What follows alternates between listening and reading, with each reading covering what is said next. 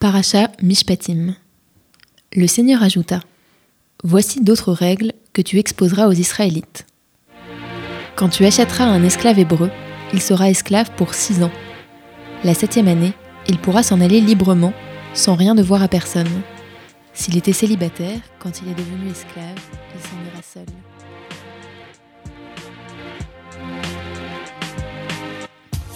Je suis Anna Klarsfeld. Je suis Anna Gourdican et vous écoutez Torah with Anna, une émission qui réfléchit aux enseignements de la paracha pour nos vies.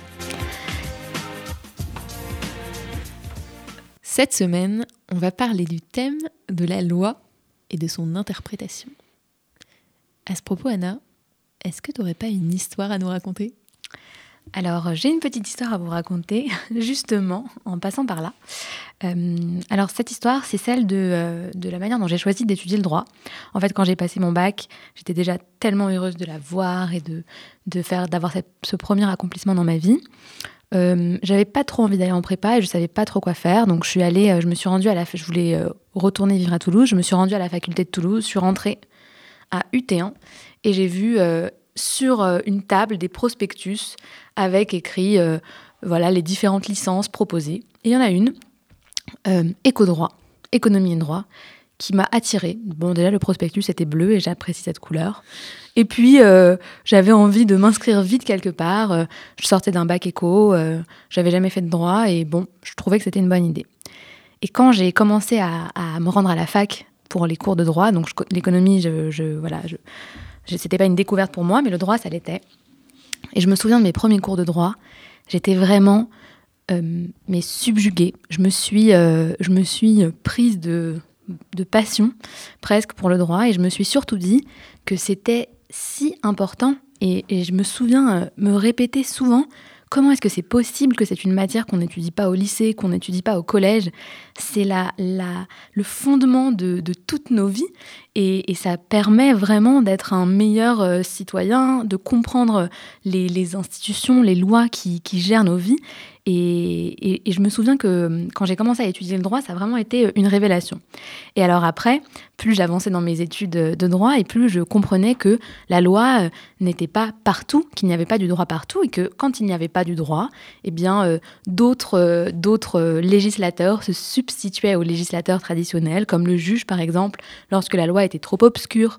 Et euh, j'ai compris que tout ce système permettait vraiment de s'adapter à chaque situation, que la loi était interprétée par les juges, qu'elle était, euh, euh, elle était renforcée, qu'elle était voilà que, certaines que ce qu'on appelle donc la jurisprudence, c'est-à-dire des, nouvelles des, les, jugements qui font force de loi ensuite, étaient très importants. Et puis voilà, après j'ai continué mes études dans un autre domaine. Et, aujourd'hui, euh, ma meilleure amie est, avocate et je vois la manière dont euh, elle se sert de la loi pour servir ses clients, dont, dont, elle, euh, dont elle joue avec la loi. Et, et, et je me rends compte à quel point c'est un fondement de notre vie. Et voilà, c'était la petite histoire sur, sur la loi, son interprétation et son importance. C'est marrant que tu racontes ça parce que pendant très longtemps, moi, je voulais être avocate. Alors finalement, la vie m'a mené ailleurs, mais j'ai aussi toujours eu cette espèce de fascination pour, euh, pour la loi. Alors peut-être que c'est quelque chose d'assez juif, euh, probablement. En tout cas, c'est un peu ce qu'on va voir aujourd'hui. Mais j'ai toujours eu euh, une fascination. Bah, justement, tu parlais de, jurisprudence, et moi je me disais, oh, ça doit être génial d'être juge à la à la Cour de cassation ou au Conseil d'État et de dire voilà, c'est comme ça qu'on doit interpréter la loi et ensuite tout le monde te suit. Et c'était un peu, mon idole, c'était un peu euh, Ruth Bader Ginsburg, euh, la juge de la Cour suprême qui vient de mourir euh, aux États-Unis. Je me disais, mais c'est incroyable le pouvoir que ça donne de, dire comment on doit interpréter la loi. Ce qui est un peu ce que font les rabbins finalement dans l'univers religieux. Tout à fait, on va le voir un peu plus tard. On va le voir, on va justement beaucoup parler de ça ouais, dans cette émission, le droit et son interprétation, et en quoi à la fois le droit et son interprétation sont au fondement de notre société, et en tout cas sont au fondement du judaïsme et au cœur de la Torah. Alors avant de vous parler un peu plus en détail euh, de, du droit, de son interprétation et, de tout ça, Anna, est-ce que tu pourrais pas déjà, pour commencer, nous résumer la paracha Mishpatim en 30 secondes? Ok, alors juste pour vous dire, c'est ce qu'on fait toutes les semaines. Au cas où vous n'auriez pas écouté les émissions précédentes, on vous résume chacune la paracha en 30 secondes et ensuite vous pouvez voter sur notre euh, compte Instagram Torah Winana pour dire quel récap vous avez préféré. Ok, donc je me colle au premier si j'ai bien compris. Après avoir donné aux Hébreux les dix paroles ou dix commandements qui énoncent des règles de base, Dieu leur donne des règles beaucoup plus détaillées pour régir leurs relations au quotidien. On trouve dans la paracha à la fois des règles de droit pénal, quelle peine est encourue en cas de telle ou telle transgression, ou des règles de droit civil, quels sont les dommages intérêts dus en cas de tel ou tel dommage. Certaines de ces règles sont très connues et ont même donné lieu à des expressions célèbres, comme par exemple œil pour œil, dent pour dent, ne pas opprimer la veuve et l'orphelin, et d'autres sont plus niches, comme par exemple qu'est-ce qui se passe si mon taureau tue le taureau de mon voisin? Spoiler, on vend le taureau vivant, puis les deux propriétaires se partageront l'argent et l'animal mort. Pas mal, Anna. Super. Très, euh, voilà, très, très clair, très juridique, quoi. J'ai essayé de faire à la fois big picture et un petit détail. un peu comme dans nos études du mercredi soir à 20h30. Alors, c'est à moi. Tu me donnes le go. Je te dis 3, 2, 1. C'est parti Mishpatim, c'est la paracha des lois. Beaucoup, beaucoup, beaucoup de lois. 53 au total, plus que dans toutes les autres parachiotes. Ici, on parle d'esclavage, de bœufs qui encornent le voisin, de propriété privée, de peine de mort, de lapidation de taureaux. Euh, c'est aussi la paracha des dictons. œil pour œil, dent pour dent, la veuve et l'orphelin. Bah, c'est dans cette paracha.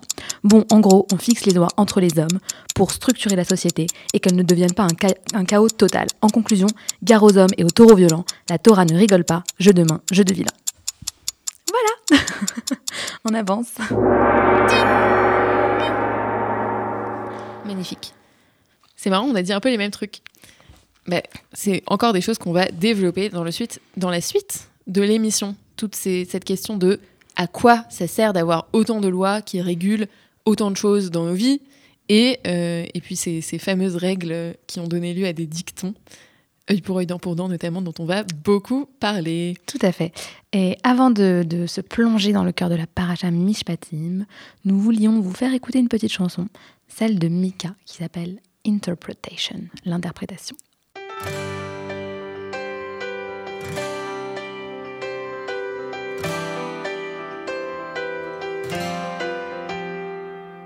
Talk about life and talk about death and everything in between like it's nothing.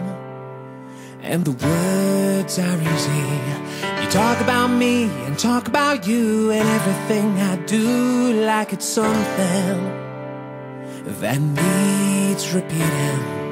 I don't need an alibi or for you left unsaid are only taken space up in our heads, making my fault win the game. Point the finger, place the blame, and curse me up and down. It Doesn't matter now, cause I don't care if I ever talk to you again. This is not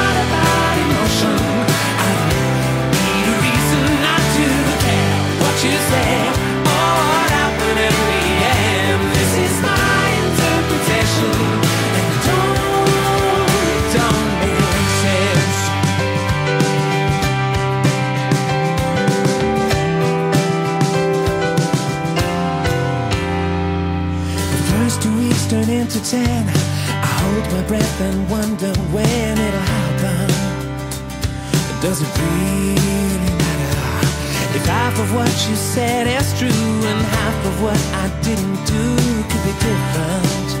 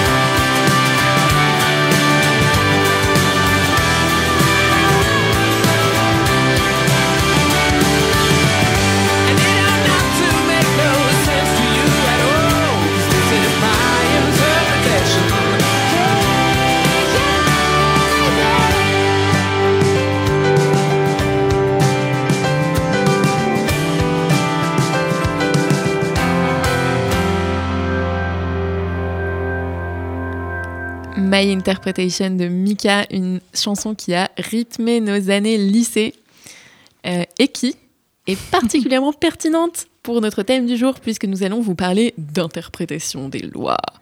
Mais avant ça, euh, on va d'abord vous parler de lois. Parce qu'avant de les interpréter, c'est important de comprendre pourquoi elles existent. Exactement. Et où est-ce qu'elles sont données? Comment? Dans quel contexte? Euh, Alors, déjà, dans la paracha Mishpatim, on peut dire que c'est le premier set de lois, comme une sorte de voilà, le premier euh, corpus de lois qui est donné juste après les dix paroles, donc on appelle généralement les dix commandements, mais qui sont en fait traduits par les dix paroles littéralement.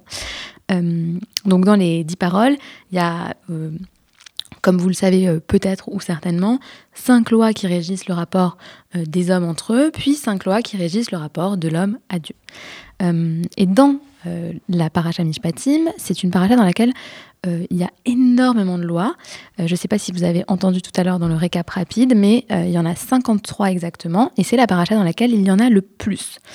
c'est ici que vont se dessiner les premiers, les premiers, le premier encadrement des rapports entre les hommes. Alors c'est pas exhaustif du tout, mais voilà les premiers, euh, les premières pistes de comment euh, comment ça se passe quand euh, quelqu'un te vole quelque chose, les choses vraiment strictement interdites, un peu un, mix quoi. Comment on vit ensemble finalement, comment on vit les uns avec les autres et selon quelles règles? Et c'est ce qui est très intéressant, moi je trouve, c'est que c'est des règles hyper concrètes et des règles qui sont vraiment entre humains pour le coup, qui régissent nos relations entre nous. Et c'est intéressant de se dire que les premières règles qui ont été données, bon, après les dix paroles, donc, c'est pas des règles qui ont un rapport avec le rituel, c'est pas des règles, Dieu dit pas, voilà comment vous allez euh, me rendre hommage, euh, voilà comment vous allez euh, me faire tel ou tel sacrifice, ça, ça viendra bien après dans, dans le Lévitique, le livre de Vaïkra. Mais là, c'est vraiment, voilà comment vous devez vivre entre vous. Et ça, c'est vraiment quelque chose qui est à l'image du judaïsme. On dit parfois que le judaïsme, c'est une religion plus de foi, pardon, plus de loi que de foi. Euh, et que ce qui compte, c'est plus les lois qui encadrent nos vies que le sentiment qu'on peut avoir par rapport à Dieu, euh, pour dire les choses très, très rapidement. Euh, et je trouve que, en tout cas, c'est un peu ce, ce dont on peut avoir l'impression quand on lit cette paracha. Ah, c'est sûr que si dans la Torah on ne conservait que cette paracha, euh, celui qui la lirait se dirait qu'en fait, euh, être juif, c'est être euh, juge ou législateur. Enfin, c'est vraiment édicter la loi. Et, hum, et ensuite, cette loi-là, dans la Mishnah, elle va être clairement écrite. Et c'est vrai que l'étude du Talmud, l'étude de la loi orale, c'est beaucoup, enfin, c'est justement le rapport très froid presque au texte. Qu'est-ce que veut dire ce verset sur cette loi et comment est-ce que je dois agir vis-à-vis de mon prochain? Oui, après, ça ne veut pas dire qu'on oublie complètement euh, l'idée de Dieu, bien sûr que non, puisque dans les prières au quotidien, euh, euh, pour quelqu'un qui est un juif pratiquant, bah, Dieu est très présent, on, s'adresse, on s'adresse à lui dans toutes les prières. Mais c'est intéressant de se dire que le rapport qu'on a avec lui au quotidien, c'est plus à travers nos relations à l'autre, à l'autre homme, à l'autre personne, et que c'est en se comportant de telle ou telle façon qu'on va euh, sanctifier ou euh, au contraire euh, dégrader, on va dire, le nom de Dieu, et l'idée même de Dieu, et que c'est, on va faire advenir un peu de divin dans, dans, nos sociétés, dans nos vies, en se comportant bien les uns avec les autres. Et bien, justement, qu'est-ce que ça veut dire se comporter bien? Bah, on, a, euh, on a plein d'indications différentes dans cette paracha, mais ce que j'ai trouvé hyper intéressant, c'est que c'est vraiment une paracha dans laquelle est très très très très présente l'idée qu'il faut bien se comporter vis-à-vis du plus faible. Euh, il y a vraiment cette idée de la protection du vulnérable. Donc on a, tout à l'heure on le disait, euh, la veuve et l'orphelin. Je lis par exemple les versets au, chapitre 22, les versets 20 à 23, c'est tu ne maltraiteras pas et tu n'exploiteras pas les immigrés installés chez vous. Rappelez-vous que vous étiez aussi des immigrés en Égypte. N'opprimez pas non plus les veuves ni les orphelins. Si tu les opprimes, ils m'appelleront à leur secours et je t'assure que, j'entendrai leur appel. Je me mettrai en colère et je vous ferai mourir par l'épée. Alors ce seront vos femmes qui deviendront veuves et vos enfants orphelins. Donc c'est hyper fort quand même. Je me mettrai en colère. Je vous, euh, je vous, qu'est-ce qui, je vous ferai mourir par l'épée. Il y a vraiment on voit que c'est hyper important cette idée de défendre euh, les pauvres, quoi. Enfin, pas les pauvres, les fragiles, les plus faibles. Tout à fait. Et d'ailleurs, cette histoire d'immigrés, enfin, en tout cas, de, guerre, euh, d'étrangers, elle revient aussi après au chapitre 23. Donc, vraiment, on insiste, n'opprime pas les immigrés installés chez toi, vous savez bien ce qu'ils éprouvent. Et il y a aussi tout ce principe de, très important au judaïsme, vous savez ce qu'ils éprouvent parce que vous avez été vous aussi immigré en Égypte, mets-toi à la place de l'autre. Et si tu te mets à sa place, tu comprendras toi-même que tu n'as pas envie qu'on te fasse ça. Donc en fait, c'est une loi euh, très pragmatique, très. Euh, c'est une loi, c'est des, principes qu'on peut s'appliquer au quotidien euh, dans sa vie. C'est-à-dire que tu ne traiteras pas mal l'autre parce que tu n'as pas envie, toi, qu'on te traite mal et tu sais ce que c'est. Et donc, tu peux peut-être avoir plus d'empathie, plus de compassion. Enfin, voilà, beaucoup de lois. Il y a aussi euh, le premier, en fait, comment commence Mishpatim? On commence par parler euh, des esclaves, donc de comment est-ce qu'il faut euh, traiter les esclaves, du fait qu'au bout de six ans, un esclave doit, enfin voilà, peut s'affranchir et doit, s'affranchir. Et donc du coup, on peut bah, se dire mais enfin comment c'est possible? Les Hébreux qui étaient eux-mêmes esclaves vont devenir esclaves.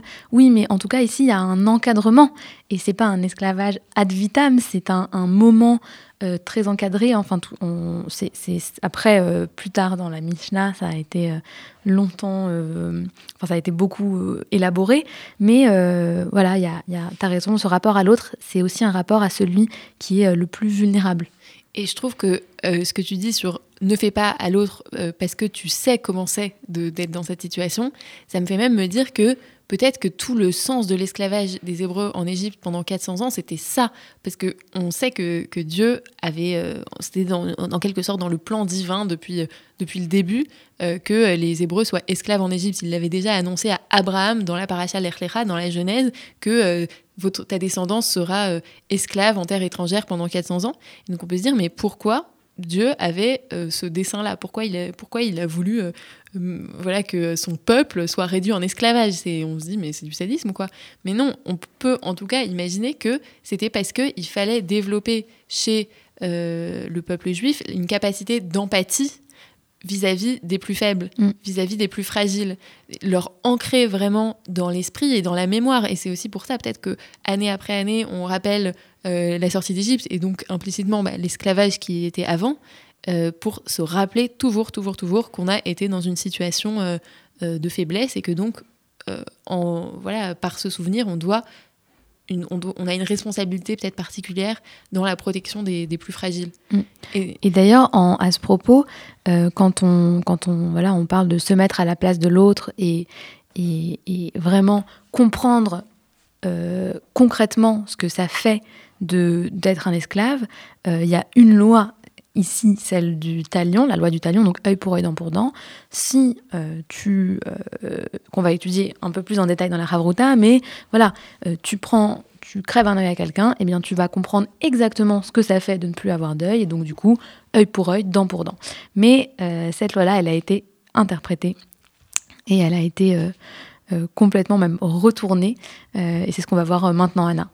On va voir ça dans notre petit moment de Havruta on va zoomer sur un verset particulier de la paracha. Euh, et ça, c'est dans un très court instant.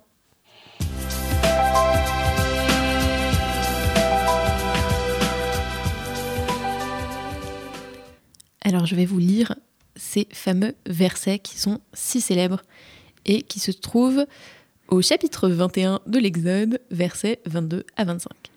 Donc, si au cours d'une dispute entre hommes, une femme enceinte est heurtée, et que cela provoque un accouchement prématuré, mais sans conséquences graves pour la femme. Le coupable devra payer, après arbitrage, l'indemnité réclamée par le mari. Mais s'il en résulte une conséquence grave pour la femme, le coupable sera puni.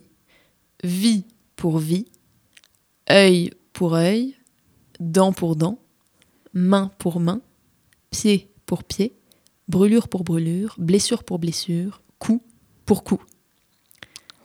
Waouh. Verset euh, ô combien célèbre, en tout cas, euh, l'expression qui en a été tirée. Mais, euh, mais ce qui est hyper intéressant avec ce verset, c'est que on pourrait se dire, voilà, ce verset, il est parfois utilisé pour dire, non mais la Bible, la Torah, c'est vraiment n'importe quoi, c'est des règles qui sont barbares, qui poussent à la violence, et parfois on utilise ce principe de œil pour œil, dent pour dent, pour disqualifier en quelque sorte la Torah, la Bible, la pensée, euh, la pensée biblique, on va dire. Alors que les sages eux ont, tout de suite, enfin en tout cas en masse, vraiment en masse, en masse, en masse, commenté ce verset pour le transformer, euh, le déraciner, déraciner le verset et le, et le, le, lire complètement différemment, comme eux estiment euh, qu'il doit être lu. Alors dans la Gemara, dans le traité Bavakama, un sage dit que si ça nous passe par l'esprit de prendre ce voilà de prendre ce verset au pied de la lettre, c'est impossible, c'est-à-dire que ça, ça, ne doit même pas nous traverser l'esprit de considérer que on doit prendre un œil pour un œil ou une dent pour une dent. Et, ensuite, il y a donc euh, toujours dans ce même traité, il y a un autre argument qui est, qui est apporté, c'est celui de donc voilà. Et après les sages vont commencer à essayer de, discréditer en fait euh, le, sens littéral du verset. Et un autre euh, un autre sage va expliquer que bah oui, mais si la personne qui t'a enlevé un œil t'a aveuglé, elle-même était aveugle. Alors comment est-ce que tu pourrais la rendre aveugle? Ça ne fonctionnerait pas. Donc discréditons cette loi complètement, puisque de toute façon, dans un, dans un cas, potentiellement, ça, ne pourrait, ça pourrait ne pas fonctionner. Exactement. Donc en fait, comment il faut entendre euh, ce fameux œil pour œil, dent pour dent d'après les sages? Pas du tout littéralement, pas du tout. Ils disent non, non, c'est évident que c'est pas littéral. En fait, ce que ça veut dire, c'est que euh, quand on, fait euh, subir un dommage corporel à quelqu'un, ensuite on doit une compensation financière. Donc euh, ils disent c'est comme ça qu'il faut l'interpréter et vraiment ça va complètement à, rebours du sens littéral, mais ça leur va très bien. et le, le, Gaon de Vilna, qui était un grand maître, un grand rabbin du XVIIIe siècle, et qui était donc en Lituanie, à Vilnius, lisait la formule œil pour œil. Donc en hébreu, en fait, œil pour œil, ce qu'on dit en français œil pour œil, c'est aïn, tachat, aïn. Et tachat, ça veut dire sous, en dessous. Et il disait, il faut lire au premier degré euh, œil pour œil. C'est-à-dire, il faut prendre les lettres qui sont sous, c'est-à-dire juste après celle du mot œil, donc aïn en hébreu, pour vraiment accéder au sens, euh, au sens profond de, de, cette formule. Et donc si on prend les lettres qui sont juste après celle de Aïn, le, le, mot œil, on a après la lettre Aïn, c'est-à-dire la première lettre du mot Aïn, un peu euh, compliqué, un peu compliqué hein. hein, mais j'espère que vous suivez. Suivez-moi. Donc le, le, mot Aïn, œil, s'écrit la lettre Aïn, ensuite Yud et ensuite Nun. Ok. Donc après la lettre Aïn, il y a la lettre Pei. Après la lettre Yud, la deuxième lettre, il y a la lettre Kaf dans l'alphabet hébraïque. Et après la lettre Nun, il y a la lettre Samer, toujours dans l'alphabet hébraïque. Donc si on prend les lettres qui viennent juste après, on a un Kaf, un Yud et un Samer. Et en associant ces trois lettres, on trouve le mot Kesef, qui veut dire argent. Tadam Tadam Tout simplement, en fait, il suffisait de faire ça. Donc le gars de Vilna nous dit, bah voilà, c'est très simple, Aïn tachataïn, œil sous œil, ça veut dire on lit comme ça, donc ça veut dire euh, quand il y a un dommage corporel, on fait une compensation financière. C'est un peu tiré par les cheveux, hein, si je peux me permettre, mais c'est très intéressant de se dire que bah voilà, ils ont apporté toutes sortes de justifications euh, un peu capillotractées, les rabbins, mais finalement on peut imaginer que ce qui leur importe, c'est d'empêcher qu'il y ait un cycle de violence qui se mette en place, justement, euh, et de, de permettre voilà, que les dommages soient réglé, on va dire, soit compensé d'une autre façon que par la violence physique. Et euh, on peut dire que le principe, c'est de chalem, payer, pour faire le shalom, la paix. D'ailleurs, même en français, paix et la paix, P-A-I-X, et la paix, P-A-I-E, c'est, ça s'entend pareil, c'est intéressant. C'est intéressant, j'avais jamais pensé à ça, mais c'est super intéressant. Euh, mais en tout cas, ce qui est, ce qui est, ce qui est, assez, euh, ce qui est assez frappant, tu as raison, c'est que on va tirer comme ça des choses pour pouvoir euh, pour pouvoir, les, pour pouvoir les, changer. Et donc, un des enseignements que j'aimerais retenir, moi, de, de, cette paracha de cette semaine, c'était que euh, dans le judaïsme, une des choses les plus importantes, vraiment, euh, quand il s'agit de la loi et de, son, de sa lecture, c'est l'importance de l'interpréter. Les sages n'ont pas hésité à le faire pendant des siècles et on doit aussi, nous, continuer à le faire aujourd'hui. Et toi, Anna, qu'est-ce que tu retiendrais de cette paracha? Moi, je retiens beaucoup la protection des faibles et je crois qu'on n'a pas beaucoup le temps de de développer plus que ça, mais je retiens que euh, c'est très important dans l'éthique juive de protéger les plus faibles. On se retrouve dans deux semaines pour la paracha Tetsavé. Euh, on vous remercie d'avoir écouté cet épisode de Torah with Anna Et si vous avez des questions sur la paracha de cette semaine, sur le thème que nous avons abordé de la loi et de son interprétation, n'hésitez pas à nous les envoyer, par exemple par note vocale, sur notre page Instagram, Torah with Anna, ou sur notre page Facebook, Ladaat. À bientôt et Shabbat Shalom.